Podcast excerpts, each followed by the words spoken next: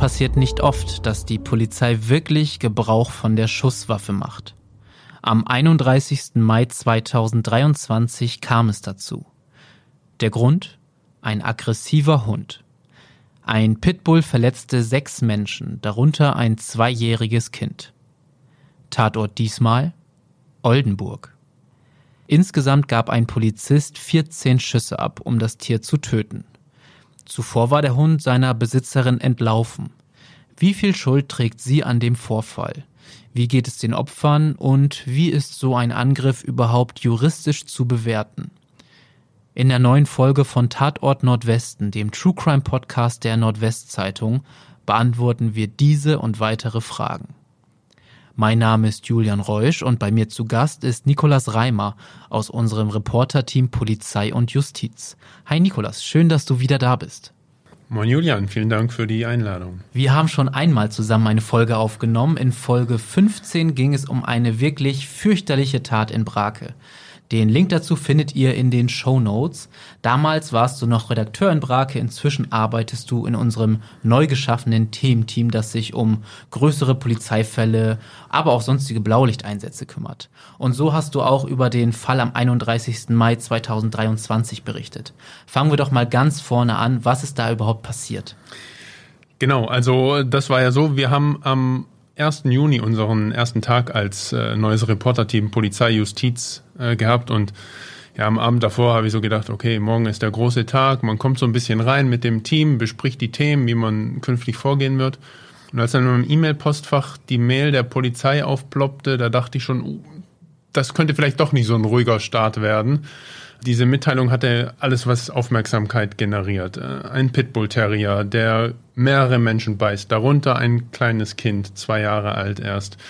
Tier wird erschossen. Das Tier wird erschossen, die Polizei greift ein. Also da wusste ich schon, okay, das wird ja jede Menge Aufmerksamkeit, Aufmerksamkeit bekommen. bekommen. Und äh, zur Tat an sich ist so viel bekannt.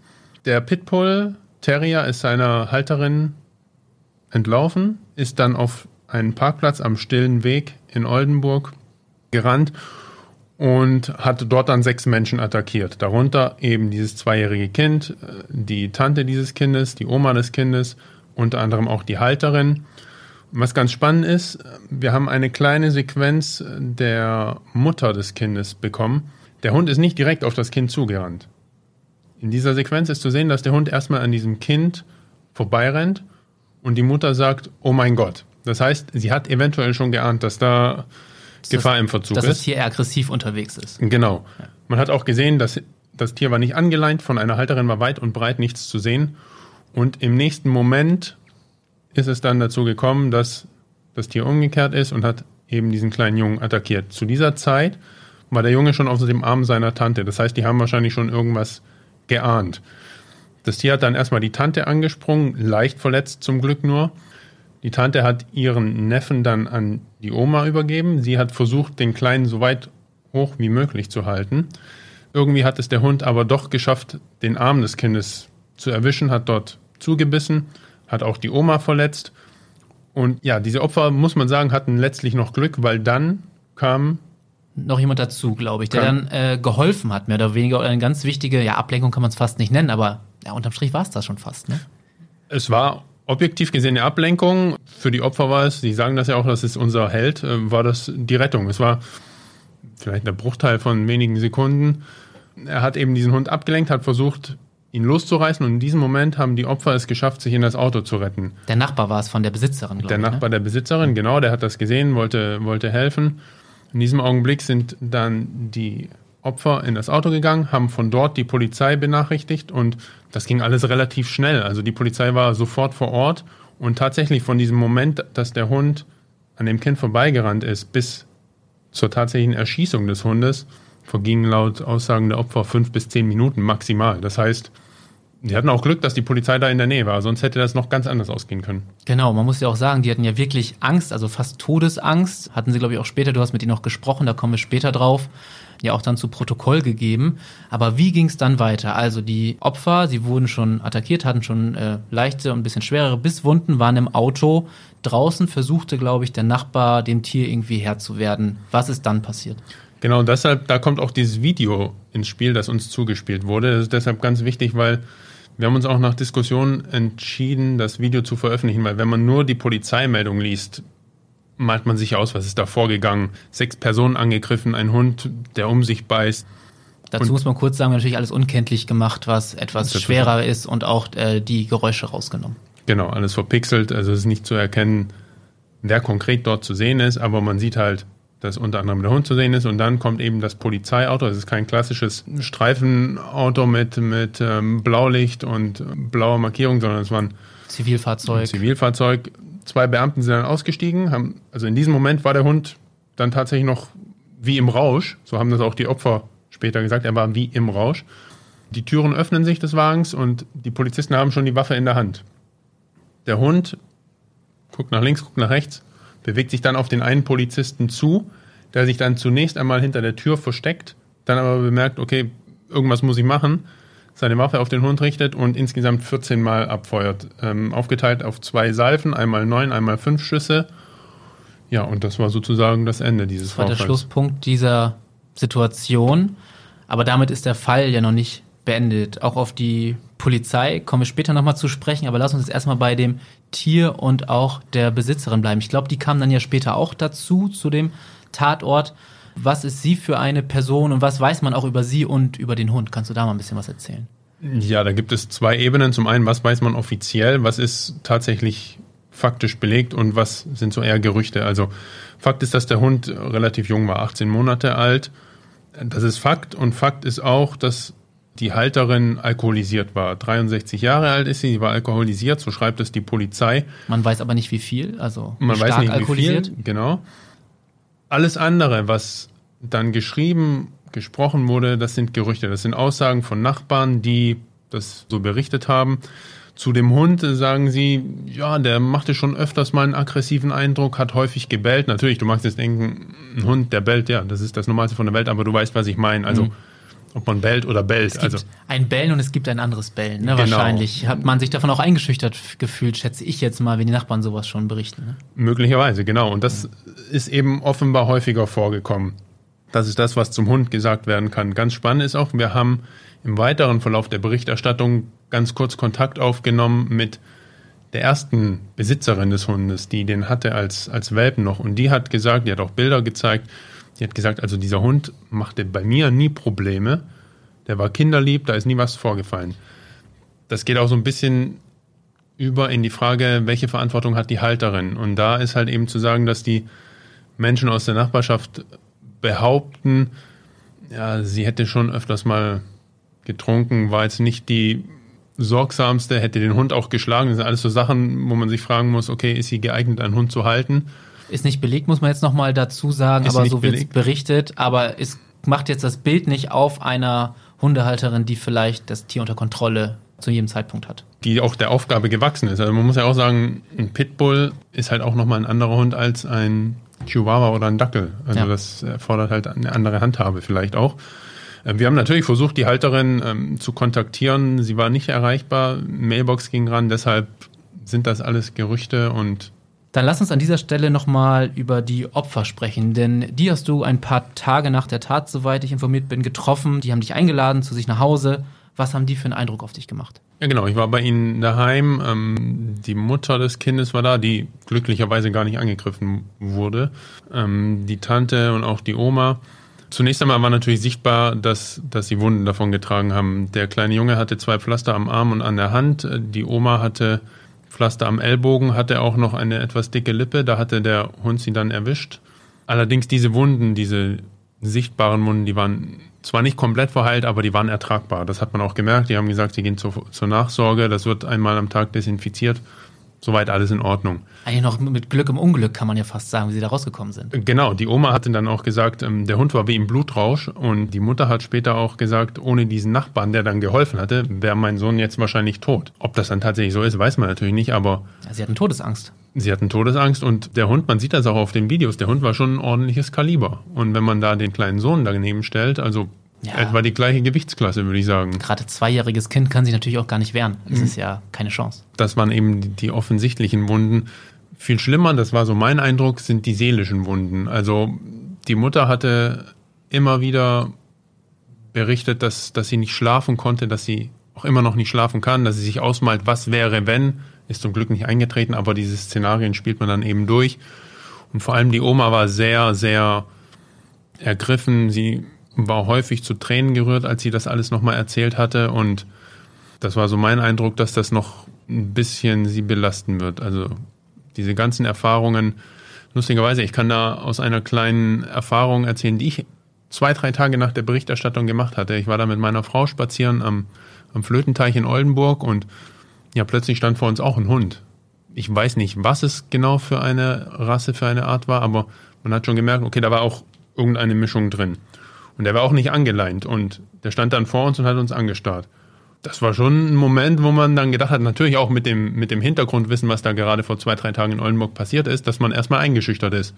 Wenn man das dann selbst erlebt, kannst du dir ausmalen. Ich kenne die Situation sehr gut. Ich wurde mich auch schon zweimal im Leben von Hunden gebissen tatsächlich. Und deswegen habe ich, ich habe keine Angst vor den Tieren, aber nötigen Respekt. Gerade bei Tieren, die man halt nicht kennt. Wenn das ein Hund von guten Freunden in der Familie ist, dann weiß man ja, äh, das ist in der Regel ein gut erzogener Hund, da brauche ich keine Angst haben, der reagiert so und so. Aber bei, wie du sagst, du läufst am Flötenteich, Spaziergang und das ist ein wildfremder Hund. Die Besitzerin, der Besitzer sagt immer, der tut nichts, ist ja so die Standardaussage, aber in meisten Fällen stimmt es, muss man sagen, aber trotzdem hat man ja diese, diesen Respekt. Bei mir ist es Respekt gegenüber des Tieres. Genau, und äh, für die Familie, da kommt jetzt auch so ein kleiner Balanceakt zu, weil die Oma hat gesagt, sie hat selbst einen Hund. Das heißt, sie sind tierlieb. Sie wollen auch, dass die Kinder mit den Hunden aufwachsen oder ihre Enkelkinder mit den Hunden aufwachsen. Gleichzeitig verstehen sie es natürlich auch, wenn die Kinder erstmal Abstand zu Hunden nehmen. Das heißt, so welchen Weg schlägst du da ein? Willst du sie weiter mit Hunden aufwachsen sehen? Ja, ganz Alles schwierig. schwierig, ja. Aber haben die denn auch noch mal in dem Gespräch was zur Besitzerin gesagt? Die kannten sie ja auch flüchtig, glaube ich. Am Ende geben die der eine Schuld. Wie sprechen die so über die? Genau, also die eigentliche Familie, also die Mutter und die Tante und der kleine Junge, die wohnen in, im Süden von Oldenburg. Der Vorfall war ja eher im Norden, im Stadtnorden. Da wiederum wohnt die Oma. So war das. Das heißt, okay. die wollten sich eigentlich nur einen schönen Tag machen, so haben sie es auch berichtet. Und die Oma hat dann auch erzählt, ja, sie hat das schon häufiger miterlebt. Tatsächlich war soll es auch so gewesen sein, dass äh, die Nachbarn schon eine Unterschriftenliste gesammelt hatten. Die Oma konnte dann nicht sagen, ob diese Liste tatsächlich an die Stadt übergeben wurde. Kommen wir gleich auch noch drauf zu sprechen, ob es denn schon Meldungen an die Ja. Stadt gab. Jedenfalls, also dieser Hund, der war kein Unbekannter in der Nachbarschaft. Nachbarschaft. So, so erzählt man sich das dort. Kurze Werbung. Werbung Ende. Du hast es jetzt schon angerissen, dann lass uns das auch weiter besprechen. Diese angebliche Liste ist immer noch die Frage, wurde die eingereicht? Denn du hattest ja auch natürlich danach mit der Polizei nochmal Kontakt. Fakt ist, weder bei der Polizei noch bei sonstigen Stellen gab es jemals wirklich einen Hinweis auf die Halterin auf den Hund, oder? Genau, also ob es die Unterschriftenliste tatsächlich gab, können wir nicht. ähm, Du hast sie nie gesehen. Genau, ich habe sie nie gesehen.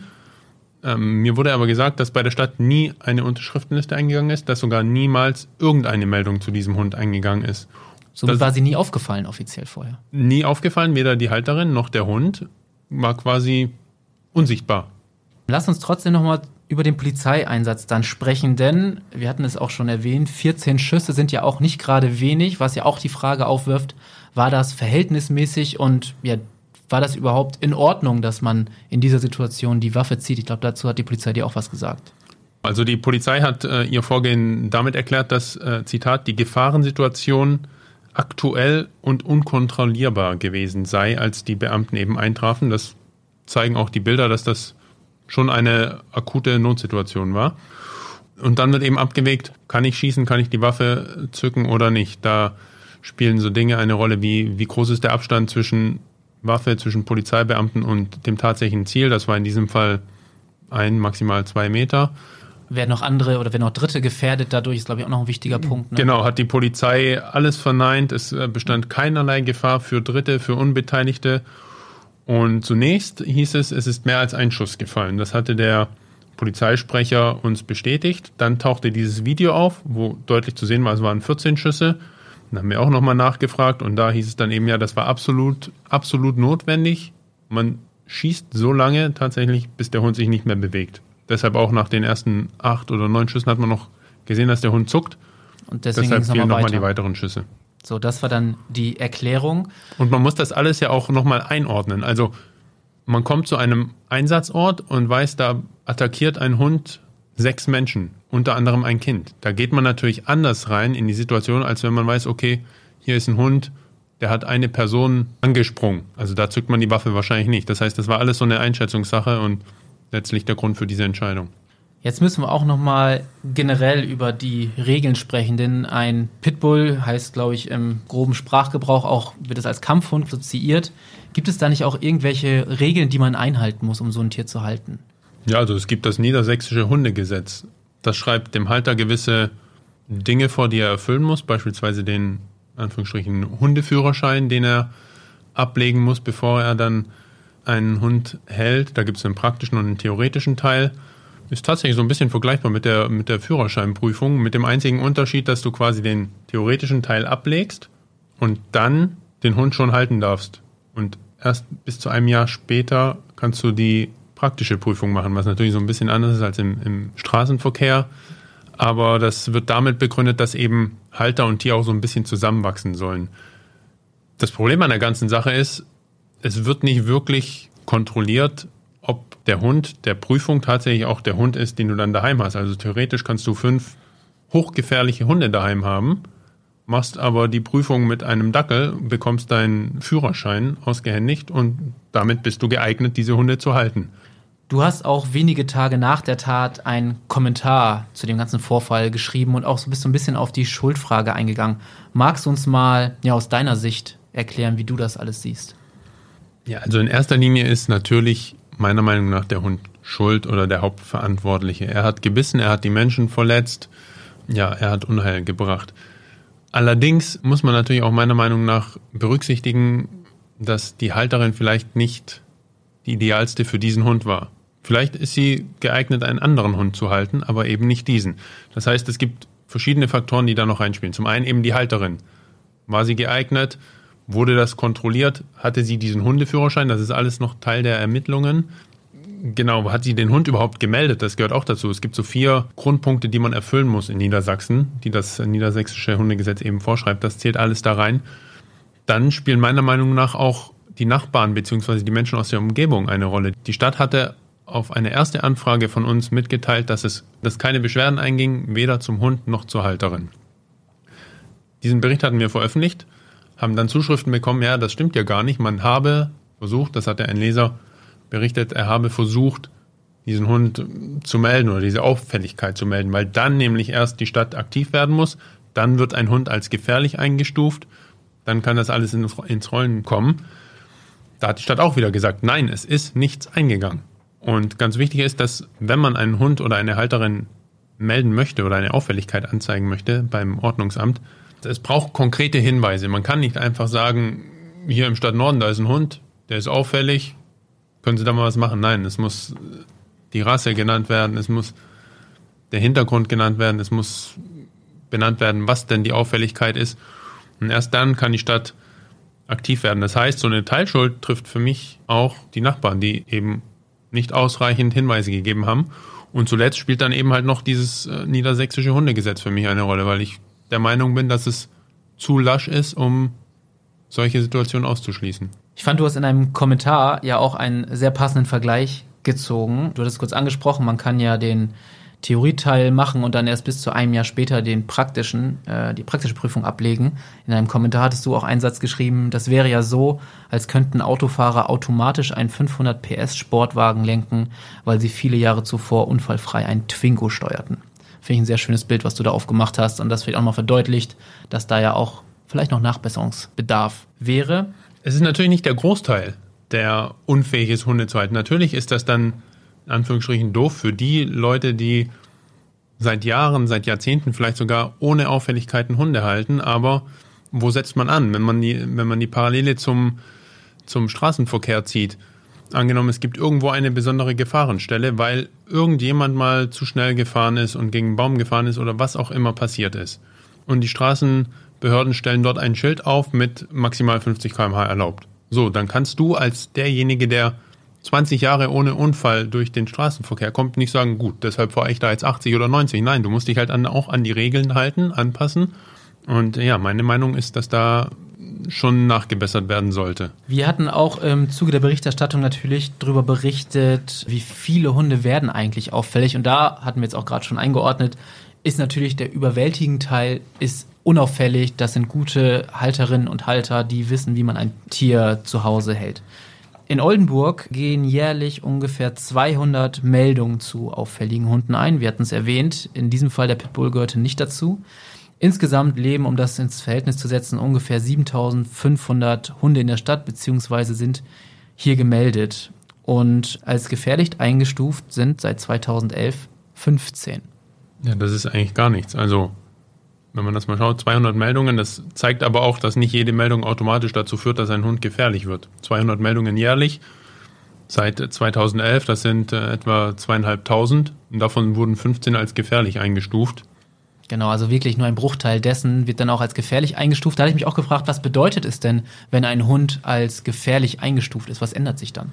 Ja, es ändert sich vor allem etwas für die Halterin oder für den Halter. Es gibt dann gewisse Auflagen, beispielsweise Maulkorbpflicht. Da ist natürlich auch wieder die Frage, wir hatten so einen ähnlichen Fall auch in Ostfriesland schon mal, wie sehr sind die Ordnungsämter oder die Behörden in der Lage, das auch tatsächlich zu kontrollieren?